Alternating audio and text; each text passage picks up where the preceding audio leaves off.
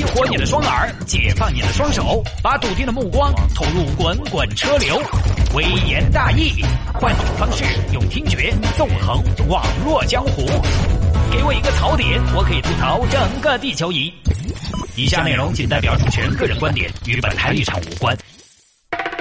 欢迎各位继续回到今天的微言大义啊，好吧，我们接着上一条聊，就聊这个妻管严，七年结婚七年只挣钱不花钱的事情。就很多朋友一开始就是这样的，男方把自己的卡啊、存折啊什么的全部毫无保留的交出去了。这个当事人就是这样的，然后他结婚这七年呢，每次要用钱就问自己的媳妇儿要，老婆给我拿点钱，你要啥子嘛？我去买包烟，那个烟有啥子吃头嘛？哎，你硬是嫌自己命长嗦？要到好多嘛？买包烟，还是给个五元吧？还是要整包红梅噻？红梅已经很一般了。红梅一般，所以你这个眼睛还是差了点儿没见过世面嗦。红梅就一般了，那五牛咋个办？天小秀咋个办？大葱就咋个办？那我们那工地上大家工友们都是抽的红梅，那你为啥子要跟人家比嘛？你们工地上还有不抽烟，你也跟他们比噻？我说多少给你两角，哦给你五角，那五毛钱能买什么呀？你笨，你买点散烟嘛，两根两根买嘛，耶。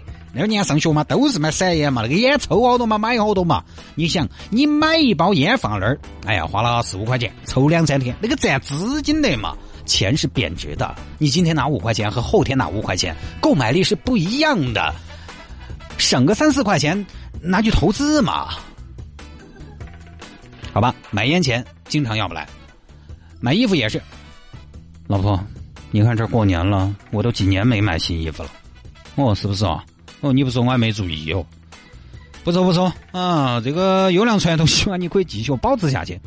呃，不是老婆，我是我不是来邀功的、领赏的，我是想，呃，能不能不保持了，还是买件新衣服吧？你要过年过节的，那没面子呀。你要啥子嘛？你要啥子面子嘛？哎，你个搬砖的，你要好大面子嘛？你买新衣服爪子嘛？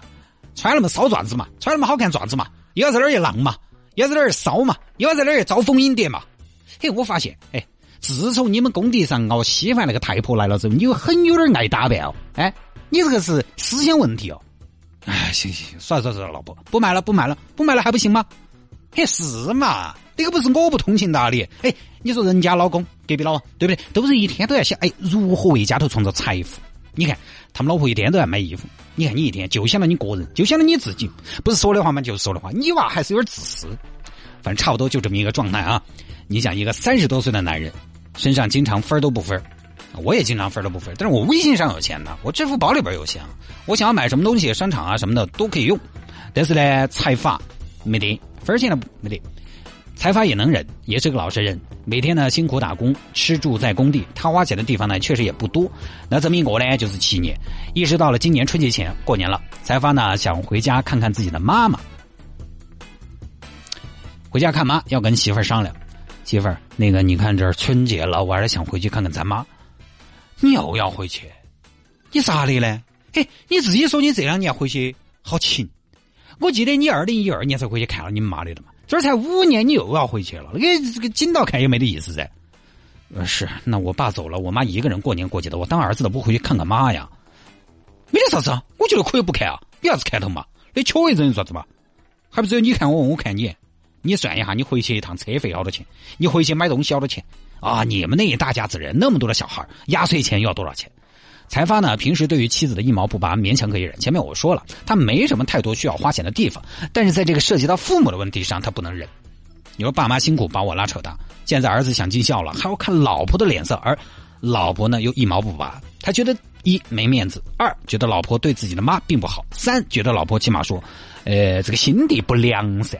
不算纯良，于是呢，一气之下，正月初二，财阀决定豁出去了，搭上了亲戚的顺风车，独自回家探望了母亲。母亲当时一看到财阀回来，是啊，你还晓得回来子？啊，我晓得，就是你那个儿媳妇呀。哎呀，当年我就不是很看好，但是有啥法嘛？全村上下有闺女的人家都打听了，没得哪个愿意嫁，只有老李他们家。哎，不说了，这次回来待好久嘛？你想我待多久，我就待多久。啥子？我想让你待多久哦？你想待多久就想待多久，这是你的家，莫说那些。行，妈，有你这句话就够了。那我就多抽出时间陪陪你。你不去上班啊？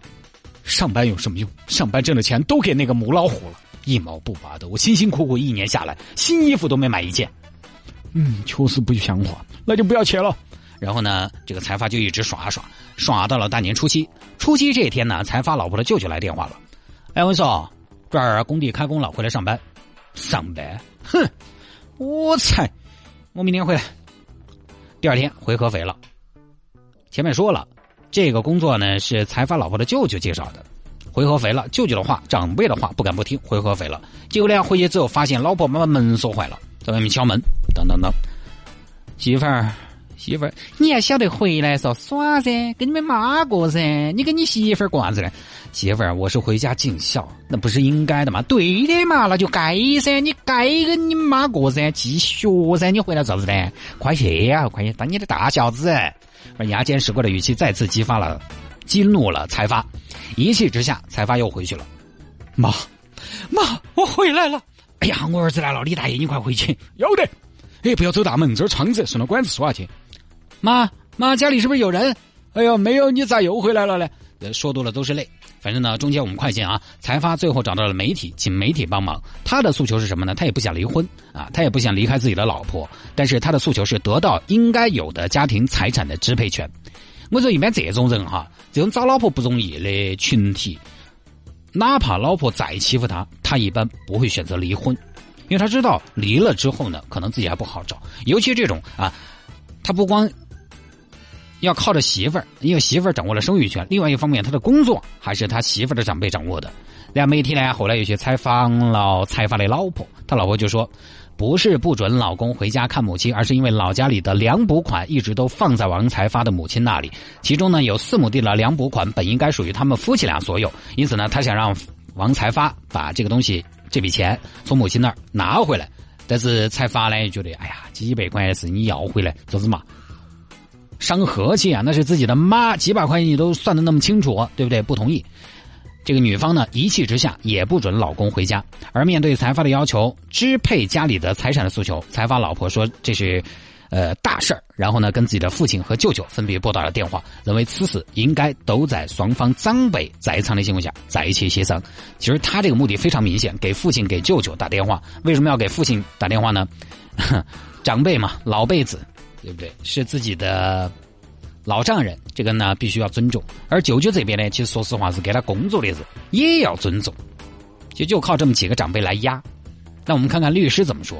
针对小梅对丈夫王才发进行经济控制一事，律师认为这已经涉嫌了家庭暴力。王才发想从夫妻共同财产中拿出两千元钱去孝敬自己的母亲，无论从情理还是法理上来说，都是合情合理的。那我不知道这个从家庭暴力的角度应该怎么样解释啊？那这个事情你怎么说呢？我觉得是这样的，每个家庭的情况呢不一样，我们不好说。只是呢，各位男同胞还是听我一句劝，呃，这方面啊，一开始就要留一手。起码说今后遇到啥子事情有筹码。不然，万一有事，你会很被动。当然，我们不是说每个家庭、每对夫妻他都会有什么样的事情。我们也希望有情人终成眷属，两口子呢可以白头到老。但是，现实摆在面前，就是这个世界，很多人是走不到最后的。那中间一定会有各种各样的情况，可能是你的问题，有可能是对方的问题。我们尽量的不害人，但是我们也要防人。我们这儿啊，已婚同事，说实话，谁没有自己的私房钱的？反过来。他们老公的钱，他们也不管，因为我们这儿女同事结婚的比较多，男同事呢结婚的相对少一些。女同事就这样的，都有自己的私房钱。反过来，他们老公的钱，他们也不管，只是呢，老公负责日常的家庭开销，有剩我也不管你，我的钱，但是你也别管。这不是各怀鬼胎，这些其实是为了大家更好。你想，两个人一天都要为了钱扯皮。我算你，你算我，如何去维系感情、经营家庭？反过来，女同胞们也想一下：一个男的，只要他有挣钱的能力，只要他挣的钱比你多，你可不可能完全的只靠经济手段就可以控制他？一旦他惹急了，对不对？狗急了都要跳墙嘛！我就什么都不要了，你自己过吧。男的多简单呀，所以不要逼凶了，逼太凶了，大家最后都没得台阶下了，难堪又尴尬，就跟打架一样。小时候有些小朋友来不来啊？一打架就捡到砖头来了，那个十多岁的娃儿多得很嘛，捡着砖就过来了。我就问你，捡起砖来干嘛？你拍下去你敢吗？不敢拍，你捡起来，我看你怎么放下去，我看你怎么收场，看你如何合理、合情又有面子的放下砖头。所以呢，就拿坨子、拿板凳、拿撮箕，小打小闹一下就可以了。拿了砖头不拍，刮。面子上过不去，拿了砖头拍了更瓜，法律上过不去，把矛盾激化到不可调和的地步，大家那个时候就进退两难，对方连求饶的机会都没得，你也断了说我原谅你的路子，那就只能硬着头皮上了，鱼死网破，啊对不对？两口子在一起其实还是将心比心的。我觉得一般的男士啊，因为男人呢，一般他内心都有一点自尊心和虚荣心，只要你对他大方一点，他至少我觉得在物质上。就不太可能对你太抠搜，他自己会自觉。物质不一定能交换情感，但是物质，你对物质的态度可以决定他对物质的态度。